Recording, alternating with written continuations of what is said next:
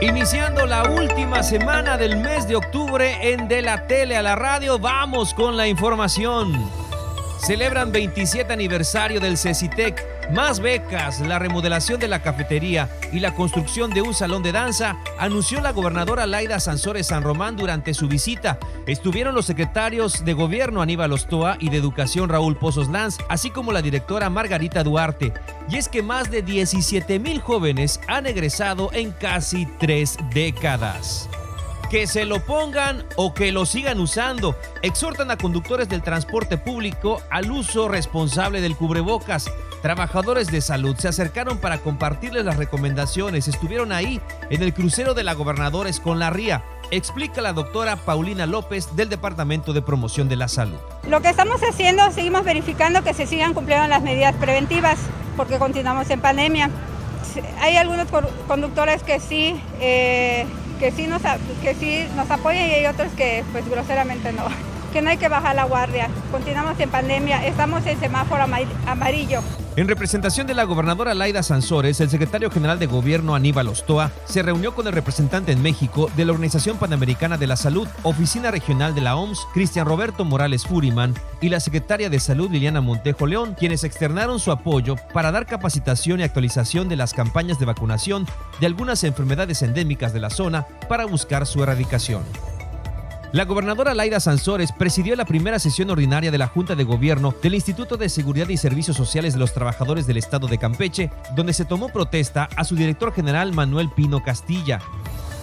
Y es que el ISTECAM podría otorgar más de 50 millones de pesos en préstamos a jubilados, pensionados y trabajadores de base. Así lo anunció su director general Manuel Pino Castilla. De un promedio de 7 millones de pesos, poquito más, de entrega de, de créditos y en el caso, bueno, de aquí a diciembre, más o menos al 15 de diciembre, pensamos cerrar entre 50 millones y 60 millones de pesos otorgados en préstamos. Hacemos la reestructura electrónica de algunos de los, de los créditos.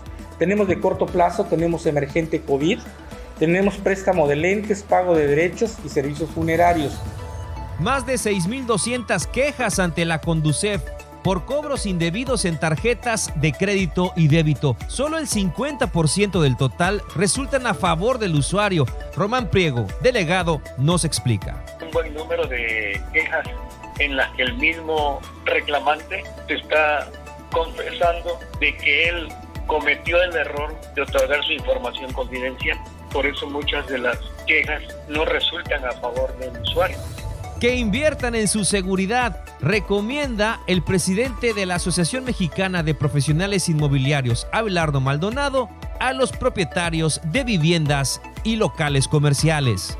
Antes, pues en Campeche, pues no se, no se escuchaba con tanta insistencia estos que se metieran a robar o que hicieran un tipo de, acto ilícito. Entonces sí, pues por el mismo, para protegerse, pues se, invierte en sistemas de alarma, en sistemas de ponerle protector, cercas eléctricas.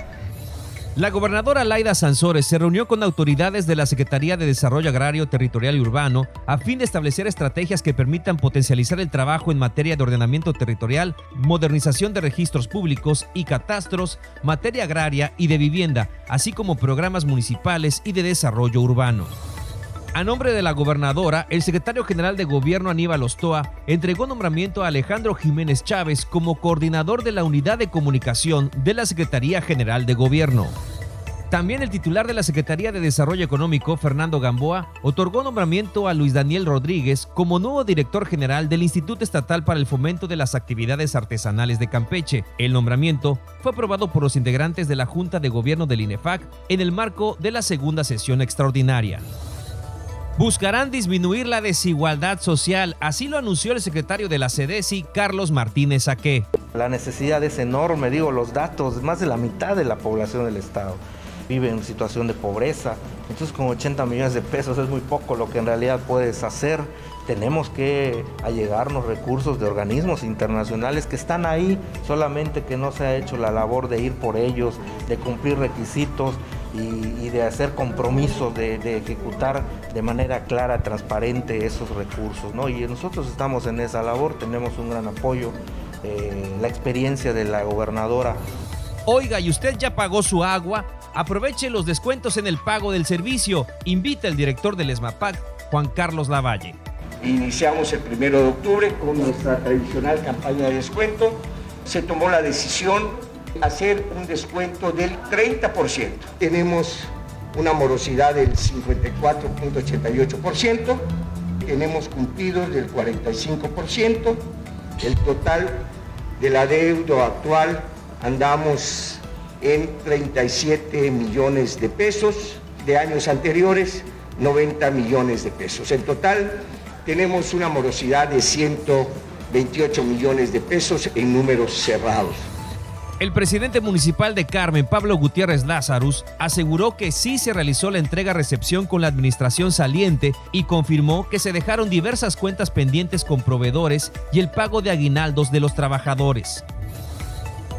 Elementos de la Policía Estatal Preventiva de la Secretaría de Seguridad Pública se encuentran bajo investigación tras conocerse a través de un medio de información digital imágenes en las que se observa a tres policías recibiendo supuesto moche, actos que no se permitirá manchen la imagen de esa institución. Y es que en el video se alcanza a observar a elementos de la unidad 569 hogar con el conductor de un automóvil color verde, quien abre su cajuela y asienta algo en su interior, mismo que recoge el elemento, quien junto a sus compañeros abordan la patrulla y se retiran del lugar.